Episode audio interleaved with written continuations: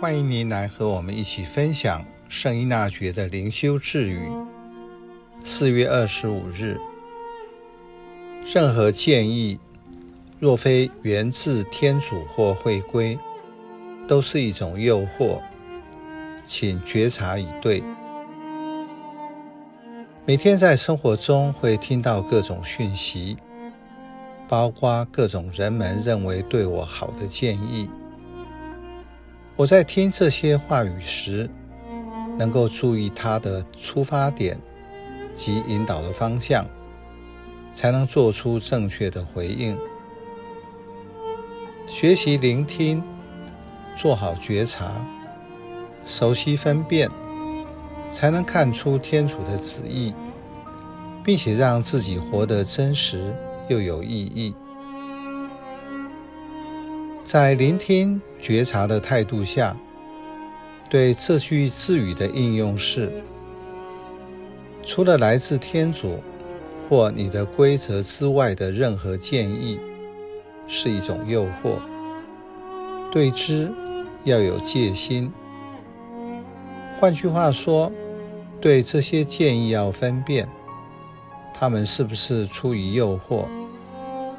这样做的时候，可以寻找天主的旨意，也避免死守自己认为的规则。在信仰生活中，要遵从天主的旨意，因此需要在指导下学习。以耶稣会的培育为例，初学院的副导师负责生活管理，在融入团体生活时，他给予初学者引导是：跟随普通按照我们的习惯，也就是修会内的生活风格，在平常生活中培养出团体共同的态度，就成为规则。换句话说，对于不符合这些规则的，就需要分辨，也就是要有戒心。这句智语简单的说，就是对于任何建议，除了来自天主或你的规则外，要有戒心。在伊纳爵的时代，来自天主或你的规则不是重要议题，因为信仰单纯，规则清楚。但对现代人而言是一个挑战。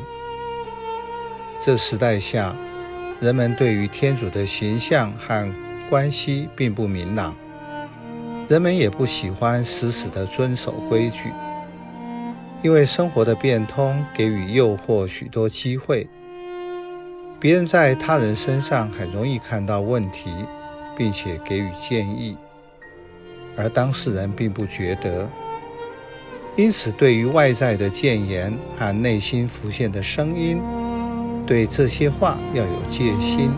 不要轻忽别人的建议，里面有天主的意思在里面。